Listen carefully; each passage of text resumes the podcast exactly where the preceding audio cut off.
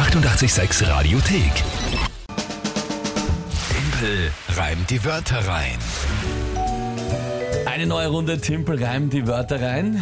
In der quasi Ära nach Kinga, Ja. die da immer mit euch gemeinsam angetreten ist. Jetzt die nächsten Wochen einmal werden sich da einige abwechseln, die mit euch gemeinsam oder die euch vertreten und antreten. Im Moment ist die Alex mal da. Genau. Schönen guten Morgen, Alex. Und Guten ja, Morgen. Du, du hast da jetzt natürlich die Aufgabe, die bisherige Siegesserie für den Februar fortzusetzen.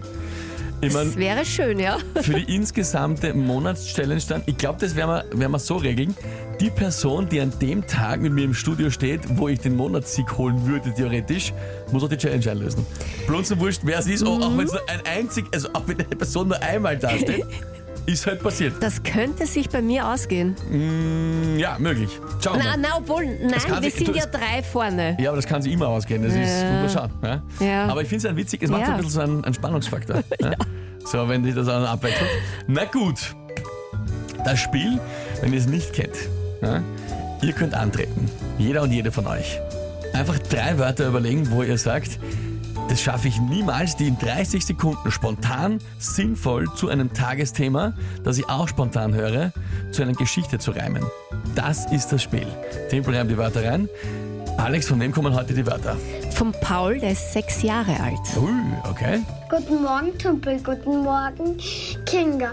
Ich bin's, der Paul. Ich bin sechs Jahre alt und schicke euch Wörter. Fenster, Haus und Tresorraum. Tschüss. Ja, Paul, sensationelle Ja. Sprachnachricht. Unfassbar, du klingst viel älter als, als sechs Jahre alt. Hast du schön gesprochen, gell? Ja, super Ja, gesprochen, ja. total. Überhaupt keine Angst vorm Reden, vom Mikrofon, alles geradeaus. Wir, wir suchen eh, oder? Soll gleich herkommen, der Paul. Ja, ja, klar. Also ein bisschen noch und dann Paul, gell? Ja. Ähm, na, super. Kinga ist natürlich jetzt nicht mehr in der Früh da, die ist in den Tagesschienen dann zu hören, aber die drei Wörter, die du geschickt hast. Fenster, Fenster, Haus und Tresorraum. Ja. Mhm. Ja, ist nicht leicht. Nicht schlecht, nicht schlecht. Nicht schlecht. Okay, und was ist dazu das Tagesthema? Das Tagesthema ist Rosenwurz ist die Arzneipflanze des Jahres 2023. was? was ist eine, Ja, na, leicht, weißt du, leicht ist nix. Aber nein, was ist ein, was ist einfach in ein Blämmerl oder was? Ein ja, ist irgend so Wurzen wahrscheinlich. Es wäre Also, viel leichter, äh, Rosenwurz zu reimen als das andere. Nee. Aber okay. Mhm. Naja, okay, dann ähm, pff, probieren wir's.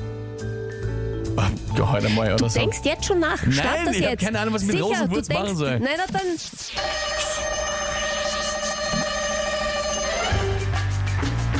Blickt man hinaus aus seinem schön geputzten Fenster, sieht man einen Rosenwurz und hat plötzlich keine Angst mehr vor Gespenster.